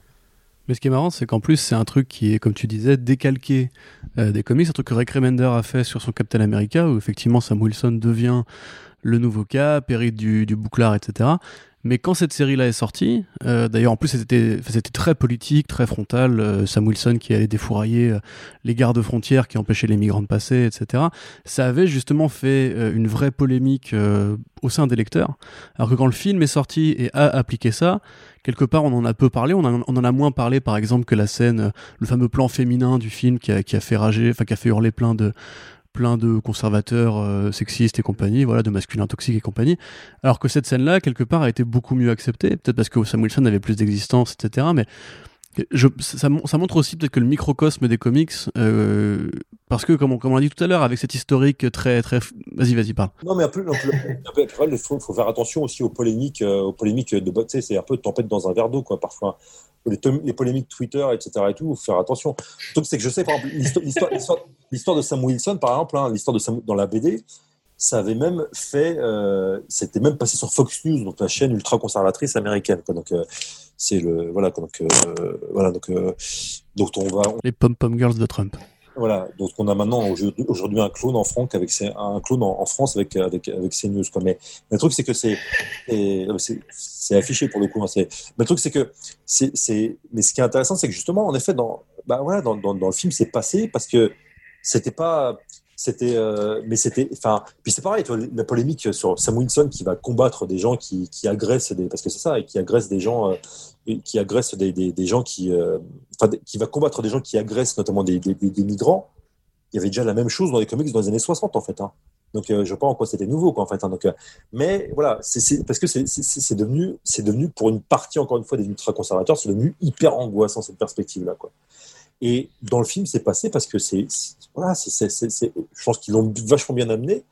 Mais en même temps, ce geste-là, où on voit encore une fois Captain America qui donne, donne son bouclier à, euh, à un, un, Captain America vieilli, en fait, un vieux qui, qui, voilà, qui donne son bouclier à euh, Sam Wilson, et eh ben, euh, ben c'est, c'est, pour moi. C'est beau. Et, surtout, en plus, c'est un truc qu'on retrouve de plus en plus dans les comics, hein. bon là il y a la nouvelle euh, Batwoman qui va être annoncée, je crois que c'est une actrice euh, afro-américaine euh, qui va. Ouais, c'est Javisha Leslie qui joue un personnage inédit qui n'existe pas dans la BD, qui s'appelle Ryan Wilder dans la saison 2 de Batwoman. Et ça, c'est devenu, devenu quelque chose d'assez dans les, dans les séries de comics, enfin dans les séries en tout cas de super-héros, je trouve que c'est quelque chose qui devient assez, assez courant en fait. Hein. donc, et, et, et, voilà, donc je pense que c'est c'est là, euh, euh, enfin, quand on a Miles Morales, en fait, hein, je trouve que dans, dans, le, dans, dans, le dernier dessin animé Spider-Man, hein, donc euh, Into, Into Spider-Verse, qui est absolument génial. Bon, là, on a pareil, on a un vieux Spider, Spider-Man, un, un, vieux Peter Parker qui en plus a un gros bide. Voilà, donc j'ai un gros bide, j'ai à peu près le même, donc c'est pas, il n'est pas gros, il est juste enveloppé. Mais le truc, c'est que c'est, il a, il a, il a du bide, il est vieux, il est, c'est un peu la loose, etc. Et tout. Et il arrive dans un univers parallèle où il y a un jeune, enfin voilà, il y a un jeune Spider-Man qui, mais lui qui est d'origine, voilà, donc à la fois, il est à la fois donc il est noir, en fait, voilà, mais aussi il est d'origine, il est d'origine latine. Latine. Donc, voilà, donc tu vois, c'est, c'est, et, et, on a comme cette, cette, espèce de transition en fait, voilà, donc d'un personnage à l'autre. Et, et c'est hyper politique ça. Et d'un côté, c'est hyper politique, et de l'autre côté, euh, Spider-Man Into the Spider-Verse, moi j'ai adoré, c'est hyper entraînant, c'est hyper, c'est, voilà, c'est, hyper divertissant comme, comme, comme, comme, dessin animé.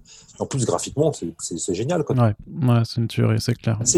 moi, je pense qu'on peut, on peut euh, voilà, je pense que c'est, comme des gestes comme ça qu'on les anodins, en fait, moi, à mon avis, ça, ça, exprime beaucoup de choses par rapport à, par rapport à l'Amérique, et même, je pense, en général, par rapport à, à l'Occident et son rapport au monde, en fait. Voilà, donc. Euh, on vit une époque en fait où on a, on a de plus en plus, euh, euh, voilà, l'Occident prend conscience en fait, tout bêtement qu'il y a d'autres, enfin, voilà, ça allait avant, mais en tout cas, on commence à, se rendre compte que d'autres parties du monde doivent être traitées à égal, hein, enfin, à, puis ça a un pied d'égalité, quoi. Euh, et, je pense en plus, il y a un autre truc qui est important, qui justement par rapport à une, analyse mondiale, en fait, c'est que n'oublions pas aussi que des films, des firmes comme Marvel, c'est des gens aussi qui pensent aussi en dollars, en fait. Voilà, donc, euh, faut pas, mm. ne les idéalisons pas non plus. Et ils se rendent bien compte que euh, ils ont un lectorat, euh, ils n'ont pas qu'un lectorat américain maintenant, ils ont aussi un lectorat mondial. Et je pense assez nettement, et c'est comme c'est la même chose aussi pour Hollywood, hein, les prochains marchés qui visent, c'est un la Chine. Hein, et d'ailleurs, ça explique d'ailleurs qu'on fasse euh, on fasse un des prochains films Marvel, ce soit Shang-Chi en fait. Hein. Bon, ouais, bien sûr. Et tu vois, c'est pas, c'est pas un personnage, tu vois, euh, c'est pas un personnage. Enfin, en France, euh, on n'est pas nombreux à le, connaître en fait, à mon avis. Donc, ce personnage-là, ouais. un personnage qui est fait pour le pour le marché chinois en fait, hein, qui était, voilà. Donc, et, et, et, et, et, et, je pense un des autres un des autres prochains marchés que va vouloir viser Marvel et d'ici, c'est c'est le marché indien c'est le marché de l'Inde, du sous-continent indien en fait. Hein. donc, euh, et à mon avis, euh, Kamala Khan, donc Miss Marvel, c'est fait aussi dans, ce, dans, ce, tu vois, dans cette direction-là. Quoi. Donc, euh, ça n'empêche pas qu'il y, ait un discours politique derrière, mais il y a aussi un, raisonnement en dollars. Quoi, en fait, hein. faut, faut, être clair. En fait, hein. c'est pas des gens qui sont là. Voilà, quoi. C'est pas des, c'est pas des, c'est pas des hippies qui sont en train de faire en fait un ou des voilà, qui sont en train de faire un voilà donc je j'ai rien contre les, les, hippies qui font des fanzines en fait, mais je veux dire c'est voilà voilà Marvel, c'est aussi un business en fait, hein. et je pense aussi qu'ils visent ça aussi. Quoi. Donc, euh, donc c'est aussi, il faut mettre ça aussi en, tu vois, il faut mettre ça aussi en, perspective à mon avis. Quoi. Mais c'est un petit peu terrible dans ce cas de mettre un petit peu des idéaux euh, progressistes et de volonté de représentativité si au final c'est euh, motivé que par des intérêts financiers. Motivé par ça, c'est juste, ça, ça va de pair. C'est tout comme, je pense à mon avis, Stanley quand il met il décide qu'il y a des, enfin, avec d'autres, hein, il décide que de créer, euh, de créer euh, euh, Black Panther et puis après justement Falcon, donc Sam Wilson.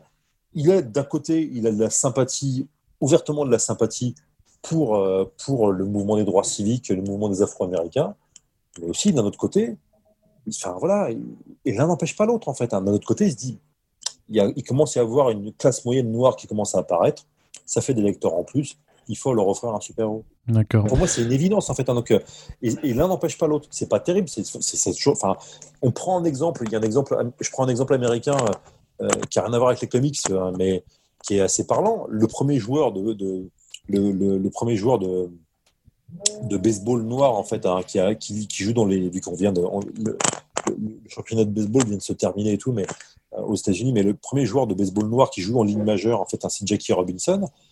Il est embauché par un type qui s'appelle Branch Rickey. Il est embauché dans l'équipe des Dodgers. D'ailleurs, c'est d'ailleurs l'équipe qui vient de gagner le championnat. Voilà. Au cas où tout le monde, tout le monde s'en fout du baseball. Donc voilà, moi j'aime bien, mais bon là. voilà. Mais le truc c'est que c'est, c'est, c'est, je suis un des rares en France à suivre ça, mais bon, de toute façon. Mais le truc c'est que c'est, c'est le truc c'est que c'est, c'est, c'est, euh, il est, il est embauché par l'équipe des, Dodgers en 47. Et le type qui l'embauche, Branch Rickey, c'est clairement quelqu'un qui, qui, qui déteste le racisme, mais c'est aussi quelqu'un qui se dit, il y a un public noir qui commence à avoir de plus en plus d'argent voilà. Et ces gens-là, il faut les attirer dans les stades et on va les attirer avec un, un joueur noir. En fait, Donc l'un n'empêche pas l'autre, encore une fois. Et on pourrait prendre des cas en France aussi, ça, ça pose strictement aucun problème. Quoi. Voilà, il y a dans, un, dans un, un acte social, en fait, hein, l'acte social n'est pas motivé, un acte social n'est pas motivé par une seule chose, en fait. Voilà, donc, euh, euh, c'est tout comme, voilà, moi, j'ai toujours j'ai plaisir à discuter avec vous. Voilà, Mais je suis aussi là, voilà, pour dire, en fait, vous savez que j'ai un bouquin qui est en vente. ce que je veux dire. Filou. 17 euros, voilà. voilà. Non, mais voilà, non, mais c'est, enfin, je, je, je, déconne. Enfin, non, pas du tout, d'ailleurs. Achetez mon bouquin. Non, non, tu déconnes pas. On mettra le lien, on mettra le lien euh, dans la description, t'inquiète. Voilà, enfin, voilà. Ce que je veux dire par là, c'est que c'est, tu vois, enfin, c'est, et ça, ça, les, je pense sincèrement que l'industrie des comics aujourd'hui, elle est, comme ça aussi. En fait, voilà, il y a une industrie, il y a des auteurs qui veulent, et même des éditeurs qui veulent faire passer un message progressiste parce qu'ils y pensent, ils, ils, sont convaincus par ça, mais ils se disent aussi, bon, ça va nous attirer un public nouveau, quoi. Mais justement, j'ai une question, enfin, pour un peu aborder le, dernier point de, ce podcast, parce qu'on parle beaucoup du coup d'auteurs de gauche, de progressistes, de revendications sociales et tout ça. Mais chez les Big Two et à l'heure actuelle, tu as l'impression que si tu es un auteur de droite ou conservateur, ben t'es pas vraiment le bienvenu. Est-ce que c'est une réalité? Et qu'est-ce que est-ce que tu jettes un peu un coup d'œil aux, aux, quelques publications de, ouvertement euh, pro-Trump par exemple euh, qui existent chez quelques éditeurs indépendants comme Antarctic Press et ce, ce genre de choses? Non, j'avoue que j'ai pas trop regardé ça. Euh, moi, je pense en fait, à, mon avis, euh, c'est un peu comme, enfin, les comics, c'est un peu comme Hollywood en fait. Hein. Aujourd'hui, c'est devenu euh, majoritairement, enfin, c'est devenu majoritairement démocrate au sens américain. Donc, donc voilà. Après, j'ai pas regardé vraiment les, les trucs pro-Trump. Je pense que ça existe. Après, le, truc, c'est que c'est. oui, oui, oui. il, y a des, il, y a des, il y a des trucs genre qui mettent Trump en, super-héros, limite. Je crois, je sais plus si ça, s'appelle Team MAGA ou Super MAGA, hein, quelque chose comme ça. Mais, euh, mais c'est. Alors, il y en a.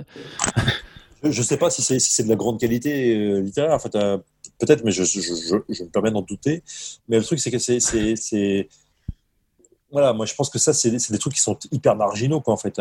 Et, euh, ça fonctionne fonctionne pas parce que mine de rien, les gens sont toujours. Parce que toi, tu, on, revient à la question que tu posais par rapport aux, éditeurs indépendants, euh, tu vois, euh, ou au, type de créer des nouveaux super-héros. Les gens, je sais plus qui disait ça. En fait, je crois que c'était Umberto Eco. Il disait en gros, euh, le enfin, la, la culture populaire, c'est une culture sérielle. C'est une culture de la répétition. Faut à chaque fois faire du nouveau, mais avec de l'ancien. C'est ce que je veux dire? Donc, en fait, on peut, on peut, les gens sont attachés à leur personnage. Quoi. Ça, fait partie de leur, ça fait partie de leur mythologie. Quoi. Donc, ça fait partie de leur histoire personnelle. Euh, beaucoup aux États-Unis, parce que maintenant, la, culture comics, elle est ancienne aux États-Unis. Euh, Superman était lu par le, par le papa, euh, parfois par la maman, voilà, donc euh, voilà, et puis par le grand-père, euh, voilà, donc voilà, donc et donc ça fait partie de l'histoire familiale aussi. Black Panther, c'est pareil, quoi, donc, donc, et donc le truc c'est que c'est on peut pas voilà, créer un nouveau personnage. Il faut vraiment qu'il ait quelque chose de complètement déroutant, complètement novateur pour qu'il plaise. Et c'est pour ça que les nouveaux personnages qui, qui, qui, qui percent, ils sont pas si nombreux que ça.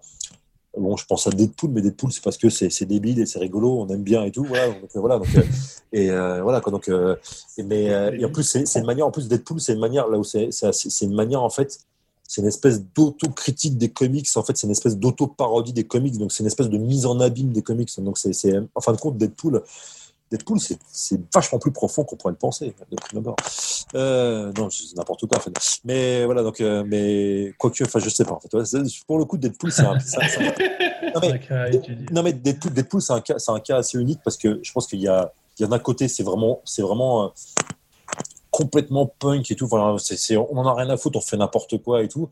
Et de l'autre côté, euh, de l'autre côté, c'est, je pense en fait, c'est aussi une forme d'autocritique des comics. Quoi. Moi, je trouve ça intéressant Deadpool. Moi, j'ai pas encore réussi à mettre le doigt, euh, non, non pas le doigt dans Deadpool, hein, je me permettrai pas, euh, mais, mais, mais, mais de, de trouver en fait un angle en fait qui me permet d'expliquer ça. Je trouve que c'est, mais pour le coup, c'est, hyper intéressant.